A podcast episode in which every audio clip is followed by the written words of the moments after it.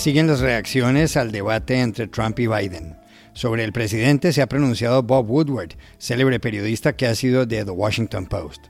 En cierto sentido, y no quiero exagerar, él está asesinando la presidencia, dijo Woodward en el canal MSNBC. Y agregó, el trabajo de un presidente es proteger a la gente, decir la verdad, servir de brújula moral, decir hacia dónde vamos.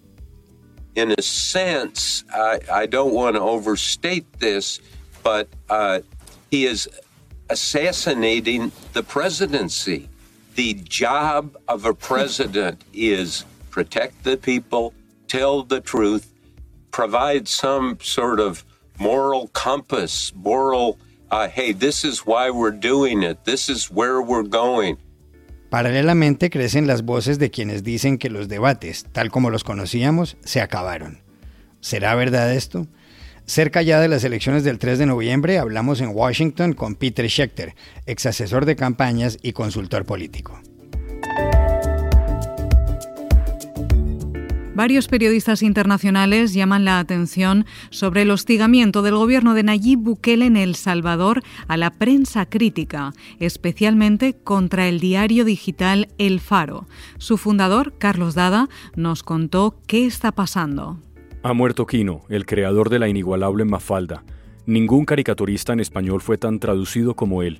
Hoy les contamos la historia de esa tira cómica y sobre el significado de Quino, sobre su legado, hablamos con el caricaturista argentino Liniers.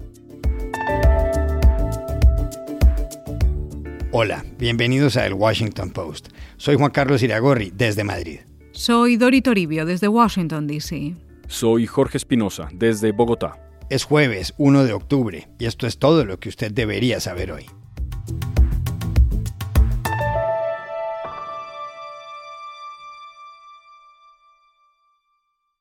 En Estados Unidos hay debate sobre el debate. El cara a cara del presidente Donald Trump y el ex vicepresidente demócrata Joe Biden, que tuvo lugar el martes y que fue un auténtico caos, ha propiciado otra polémica. El hecho de que se dijeran de todo, payaso, mentiroso, el último del curso, el peor presidente de la historia, y la circunstancia de que por eso mismo el público no logró conocer sus políticas sobre distintos aspectos, ha generado distintas reacciones. Por un lado, la Comisión de Debates Presidenciales, la entidad independiente que organiza estos eventos, advirtió que reglamentará mejor los próximos encuentros, que son dos, uno en Miami y otro en Nashville. Por otro lado, The New York Times dijo que el debate fue una hoguera de quejas y de odio.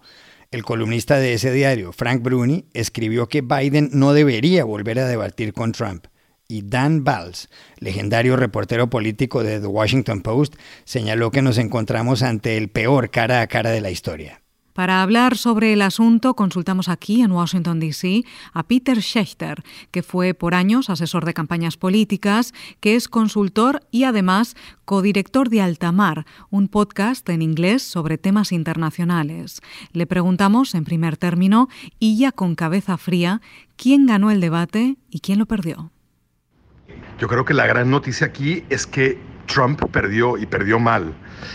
Tú sabes que yo he sido asesor político muchos años y yo creo que si yo hubiera sido un asesor de Trump, le hubiera dicho que él tiene un propósito estratégico único, que es tratar de devolver al Partido Republicano las mujeres que se le han ido en masa en la elección parcial del 2018, donde mujeres eh, se fueron a los candidatos eh, demócratas a mansalva. Y sobre todo, las encuestas muestran y siguen mostrando que eh, las mujeres son uno de los grandes problemas de Trump.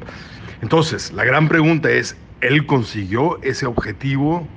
Eh, ayer en la noche y diría que absolutamente de ninguna forma lo ha conseguido. Salió como una persona que no escucha, que habla encima de la gente, que en particular para madres que están tratando de educar a sus hijos en qué es lo que es los Estados Unidos, representó la peor y la más horrible, el más horrible lado de los Estados Unidos que realmente siento que eh, más que un presidente era una vergüenza. Entonces siento que el objetivo tan claro que él tenía que conseguir, no lo ha conseguido.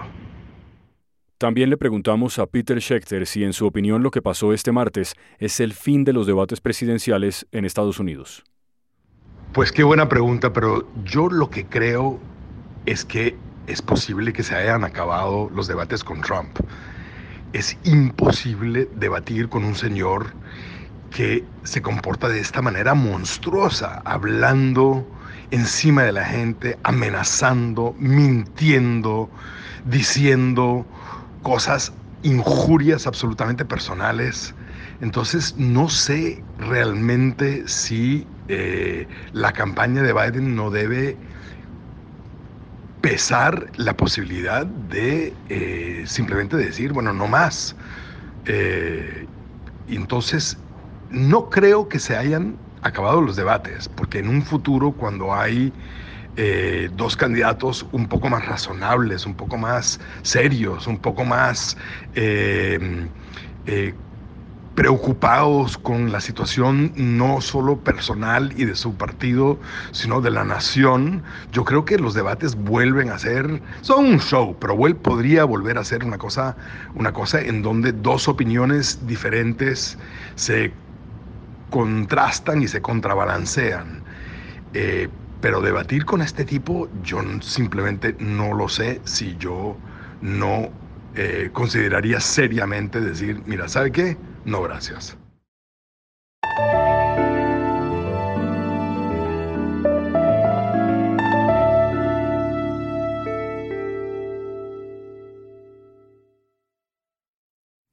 Un grupo internacional de periodistas y escritores están llamando la atención sobre los ataques que sufre desde el gobierno del presidente Nayib Bukele en El Salvador la prensa crítica de ese país. Hace pocos días, ante una pregunta de un reportero del diario digital El Faro, Bukele respondió así. Y ustedes publican lo que les da la gana, y tuitean lo que les da la gana. ¿Y quién les dice algo? ¿Quién les ha cerrado su negocio o los ha metido a la cárcel o les ha hecho algo? Bueno, ojo, tienen una investigación de lavado de dinero y evasión fiscal y ni siquiera quieren entregar los documentos. Nombres destacados como los del estadounidense John Lee Anderson, el colombiano Héctor Abad Faciolince, el peruano Gustavo Gorriti y los argentinos Leila Guerriero y Martín Caparrós se han pronunciado. Lo han hecho en una carta dirigida a Edison Lanza, relator para la libertad de expresión de la Comisión Interamericana de los Derechos Humanos, la CIDH. En ella afirman que Bukele está coartando la libertad de prensa de medios como El Faro. Una de las investigaciones recientes de esa publicación afirma que representantes del gobierno se han reunido secretamente en la prisión con líderes de la Mara Salvatrucha y les han ofrecido beneficios carcelarios si esa banda deja de matar y apoya a ciertos grupos políticos. ¿Qué es lo que está pasando entre el gobierno de Bukele y el Faro? Se lo preguntamos en San Salvador al fundador de ese diario, Carlos Dada. Pues mira, esto es un proceso, digamos, de ataques contra el Faro, básicamente desde que Nayib Bukele asumió la presidencia en junio de 2019.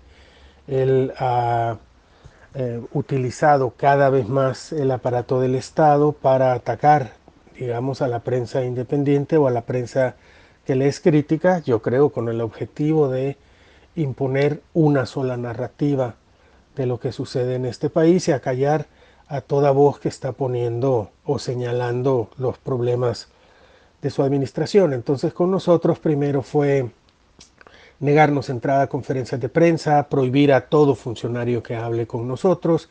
Eso siguió con la utilización de sus redes eh, sociales para insultarnos, para deslegitimarnos y finalmente ese deterioro terminó en investigaciones judiciales que es donde estamos ahora utilizando medios administrados por el gobierno a principios de julio, empezó a publicar eh, notas falsas en las que nos acusaba de una serie de cosas que pasaban por abusos sexuales, encubrimientos eh, de esos mismos abusos sexuales, investigaciones en la fiscalía.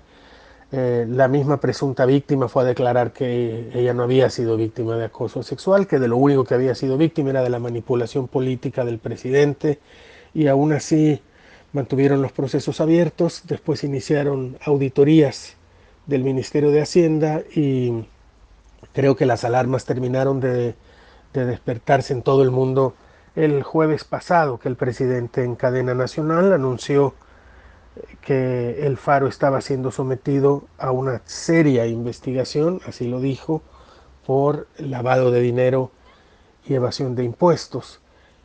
Esa es la situación en la que estamos y yo creo lo que ha despertado las alarmas de tantos eh, colegas y organizaciones alrededor del mundo. No somos, por cierto, los únicos sometidos a estos ataques.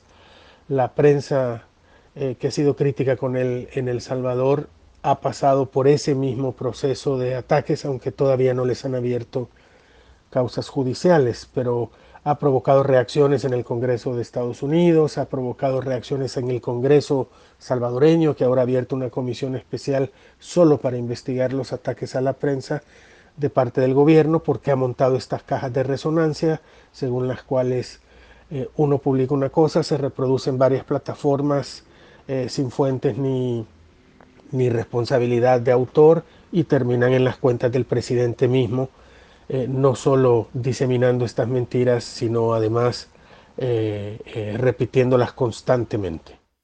Le preguntamos igualmente a Carlos Dada si este ataque contra la prensa en El Salvador se replica o se podría replicar en otros países de la región.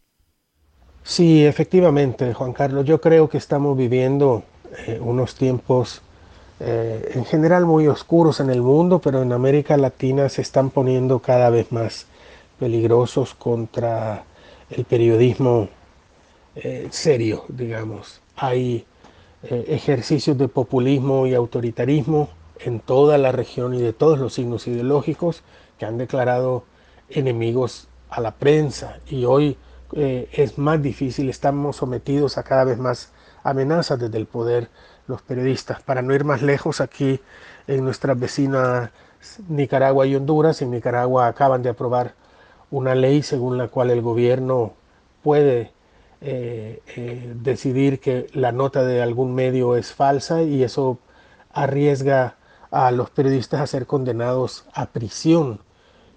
Además, en Honduras siguen asesinando a nuestros colegas, en Guatemala desde el Estado se persigue y se deslegitima también a los periodistas. Hemos visto ya también este tipo de, eh, de discursos emanar desde el poder en México, en Estados Unidos con el presidente Trump.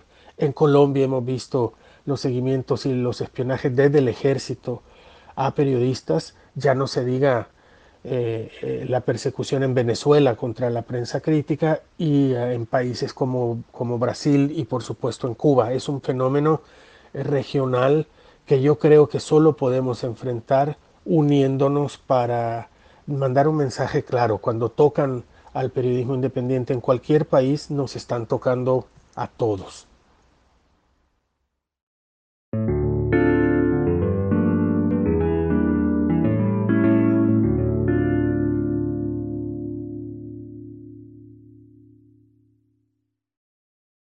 El problema es que hay más gente interesada que gente interesante, suele decir Mafalda, la niña que todo lo cuestiona y que protagoniza la célebre tira cómica que lleva su nombre. Mafalda tiene otra frase cumbre, quizá la más conocida, paren el mundo que me quiero bajar. El creador de Mafalda, el caricaturista argentino Joaquín Salvador Lavado, Quino, acaba de morir. Ningún caricaturista del idioma español ha sido traducido a tantas lenguas como él. Superó las 35, entre las cuales se incluyen el coreano, el guaraní y el hebreo. Quino tenía 88 años y murió de un accidente cerebrovascular en Mendoza, la ciudad donde había nacido. Sus padres eran andaluces de Málaga. Ni él ni su mujer quisieron tener hijos. Lo explicaba así. Es una mala porquería traer a alguien aquí sin haberle preguntado. Mafalda se gestó en 1962 cuando una agencia de publicidad le pidió a Kino la historieta de una familia de clase media argentina para promocionar los electrodomésticos de marca Mansfield.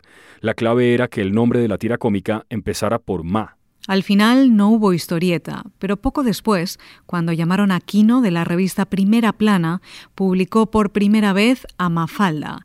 Era el 29 de septiembre de 1964. Fue un éxito, pero el caricaturista la dejó en 1973. No daba más. En octubre de 2014, cuando en la ciudad española de Oviedo le dieron el Premio Príncipe de Asturias de Comunicación y Humanidades, Quino, que fue siempre un hombre tímido, habló de Mafalda. Me siento raro porque yo dejé de dibujar, como acabo de decir, Mafalda en el año 73. Hace muchos años ya de esto. Este, y es como si el personaje hace eh, en esa época en que yo dejé de dibujarla, la gente no la tenía tan incorporada como, como personaje que, como me dicen hoy, que nos acompaña, que nos abre la cabeza, que nos ha abierto mucho eh, muchas claves de cómo está hoy el mundo y cómo tiene que ser la educación. Es como si el personaje en, estos años ha tomado una vida propia que yo no, no la manejo tampoco, ¿no? porque yo dejé de dibujarla y para mí no es que seguí pensando en Mafalda, porque diría hoy Mafalda, este, de cómo están las cosas. Yo creo que diría lo que dijo entonces, porque las cosas están tan mal o peor que cuando yo dejé de dibujar. Y ahora que el creador de la incomparable Mafalda nos ha dejado, llamamos a Estados Unidos, a New England o Nueva Inglaterra, a un gran caricaturista argentino, Liniers, a preguntarle qué significa para él Quino. Sí, uh, mira, hace muchos años eh, a Julio Cortázar le, preguntaron qué opinaba de Mafalda. Y, Cortázar respondió, no es, importante lo que yo opino de Mafalda, sino qué opina Mafalda de mí. Eh, Kino es una persona que está muy presente en mi vida desde, desde joven, ¿no? desde, muy chiquito. Los primeros libros que leí los leí, eh, los leí fueron de Kino y me enseñó a, ser una persona crítica, ¿no? Porque Mafalda lo que nos enseña es eso, es a, cuestionar lo que se nos da, a preguntar, a estar, vivir siempre constantemente en la edad de los porqués, ¿no? No siempre dice que la niñez es la edad de los porqués y no habría que abandonarla nunca. Así que es un dibujante que, que, marcó como el camino en cierto sentido que yo tomé y después tuve la suerte de conocerlo y de ver que era una persona tan genuina y generosa y honesta como uno esperaba, eh, y algo tímido también. Pero, pero tuve la suerte de eso, de admirarlo primero, conocerlo después, compartir algunas comidas y, cuestiones por, por estar en la misma editorial, pero sobre todo de disfrutar su obra y de leerlo y releerlo. Y ahora doy unas clases de historieta latinoamericana en Dartmouth en la universidad aquí en Vermont, en New Hampshire, porque está al lado. Y, y la verdad es que es, un material riquísimo, es infinito, es, eh, uno puede visitarlo mil veces y, siempre da un poco más. Así que es una gran pérdida, pero nos quedan los libros en los estantes de la biblioteca y esos este, no se van a ir nunca.